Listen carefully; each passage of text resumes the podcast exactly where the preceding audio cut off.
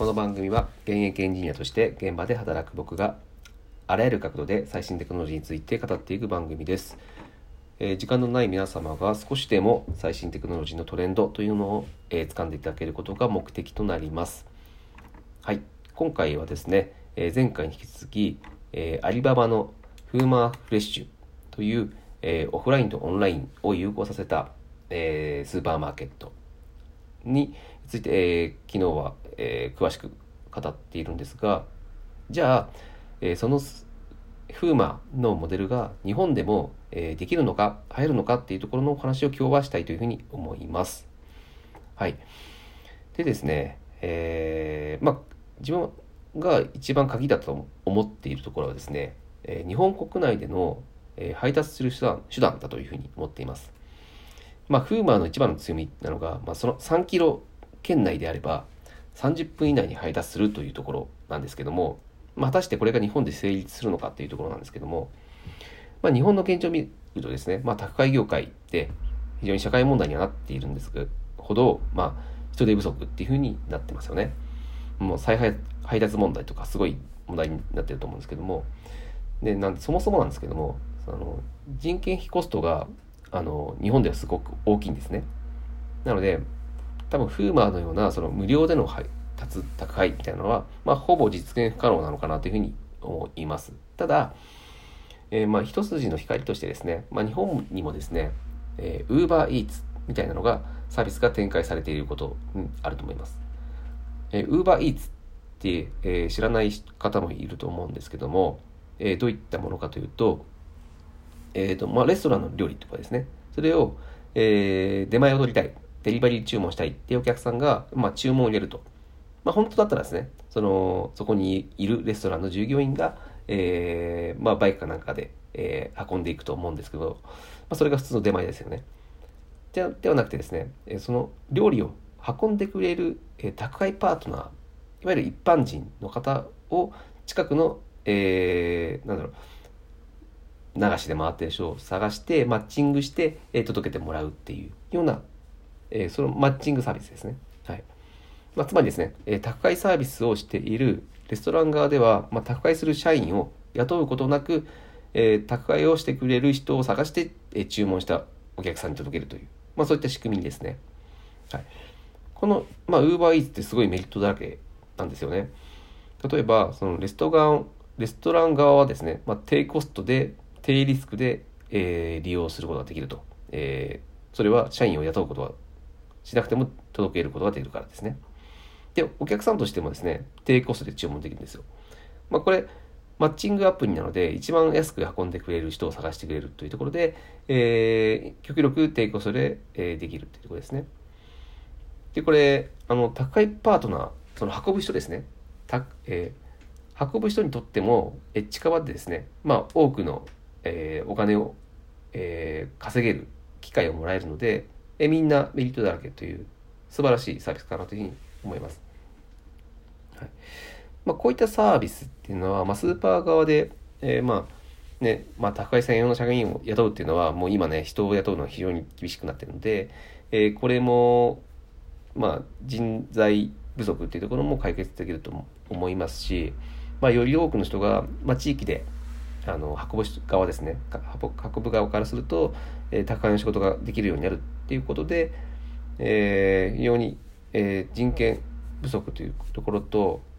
まああのー、仕事がなくなってしまう人の、えー、最低限のリスクっていうのを下げるっていうところによっても非常に優れているのかなというふうに思います。だからこういった UberEats のような、え、シェアリングサービスっていうのはとても期待しています。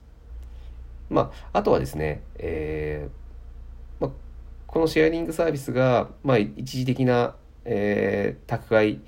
を担うのかなと思うんですけども、まあ、最終的にはですね、えー、宅配の究極となると、やっぱドローンのようなですね、まあ、ほぼ、えー、コストなしでですね、宅配が可能になるという、まあ、こういったテクノロジーが、えー、宅配の、えー、問題を解決していけるのかなというふうに思います。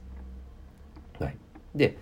宅配の問題以外にですね、やっぱり問題になってくるのが、えー、品質と価格ということになりますね。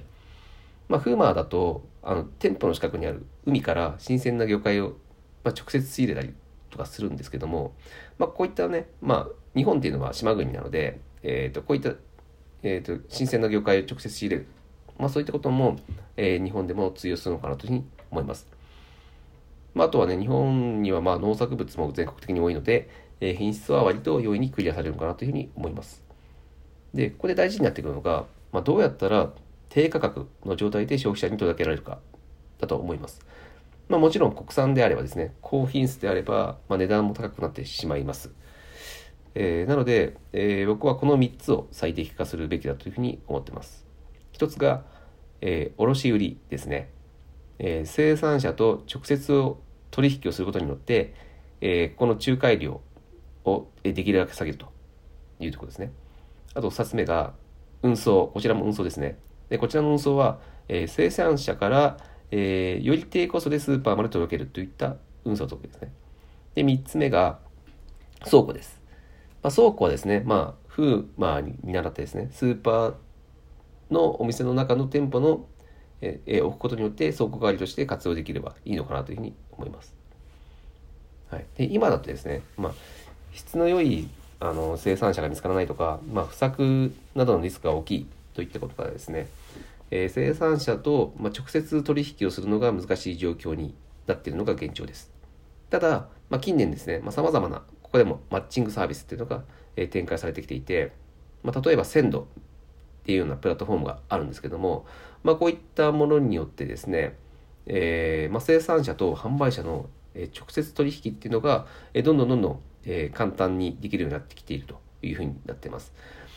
えで、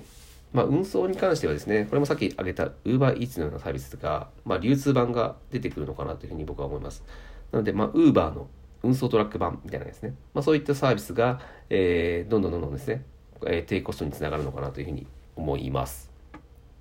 はい。で、あの、こういったね、あの、生鮮食品の e コマースみたいな話になってくると、当然 Amazon の存在をえー、語らざるを得ないような、えー、状況になってるんですけどもあの僕はこのオフラインとオンラインの融合させたモデルにしてしまえば、えー、Amazon を全然しのげる可能性があるかなっていうふうに思ってます。まあ、どういったことが、えーと、Amazon より上なのかっていうところなんですけどもうんまあえっ、ー、と、まあ、日本に住んでいるね、まあ、生産者っていうのが安心して作れるような世の中になると思うんですね。こういったことが、えー、広まるとですね。なので、えー、そこがまあ生産者にとっていいというとこと。あと、えー、流通で働ける人が増えるですね。さっきの UberEats とか、まあ、Uber のトラックマンとか出てくれば流通で働ける日本人の方が増えるというところも、えー、Amazon より優れてるかなというふうに思いますあと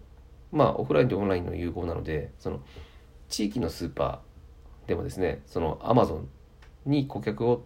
取られにくいっていうところも非常に優れてますよね。あのあのアマゾン物理的なスーパーの物理的なお店を持ってないのでそこは地域のスーパーにとってはメリットなのかなと思います。まあ、あとあの、えーと、買う側だ消費者にとってもですね、ま、アマゾンで買うよりはその出向かなくてもその信頼できる近くのスーパーからいいものが買えるというところで消費者にとっても、えー、非常に優れていると Amazon よりいいのかなというふうに思いました。はい、どうでしょうか、まあ、まさにね今の日本を救うようなビジネスモデルなのかなというふうに僕は考えます。はい、最後まとめになります。まあ普段行ってるスーパーがですね、まあ、こういった、えー、形になってていたらすごくワクワクすると思うんですよね。うん。なんでまあえー、まあ、こういった仕組みっていうのはあのまあ、様々なサービスが、まあ、最適に働いて初めて実現するものだというふうに思うんですけどもやっぱりねあのテクノロジーっていうのが全てを、えー、解決する、え、可能性を持っているということになりますね。であの大事になってくるところなんですけどもあの多分こういったサービスが近々あの多分近々出てくると思うんですよ。はい、で出てきた時にですねまあやっぱ積極的に、えー、より多くの人が使ってみてですねで、えー、当然不満が出てくると思うんですよ初めは。はい、なので正しくその不満とかをですねこここが良かったここが悪かったっていう正しいフィードバックをしてあげることによってこういったサービスがどんどんどんどん、えー、我々の生活を、えー、豊かにしてくれるのかなというふうに僕は思います。なので、えー、まあ、近々多分出てくると思うんですけども、こういった店が、えー、どんどん積極的にですね、えー、使ってみて、まあ、日本人ってちょっとね、あの、新しいことに対して、少し、あのー、なんだろうな、疑惑っていうか、なんか、いつもと違うことをやりたくないみたいな気持ちを、になってしまう、えー、思いを持ってしまう人多いんですけども、ぜひですね、これからのテクノロジー時代はですね、えどんどんどんどん新しいことを、えー、挑戦してみて、挑戦といいますかね、えー、楽しんで使ってみるっていう形ですね。えー、で、えやってみてはどうでしょうかというお話でした。はい。えー、今日は以上になります、えー、またもしよければ聞いていただけると嬉しいです。それではまた会いましょう。では。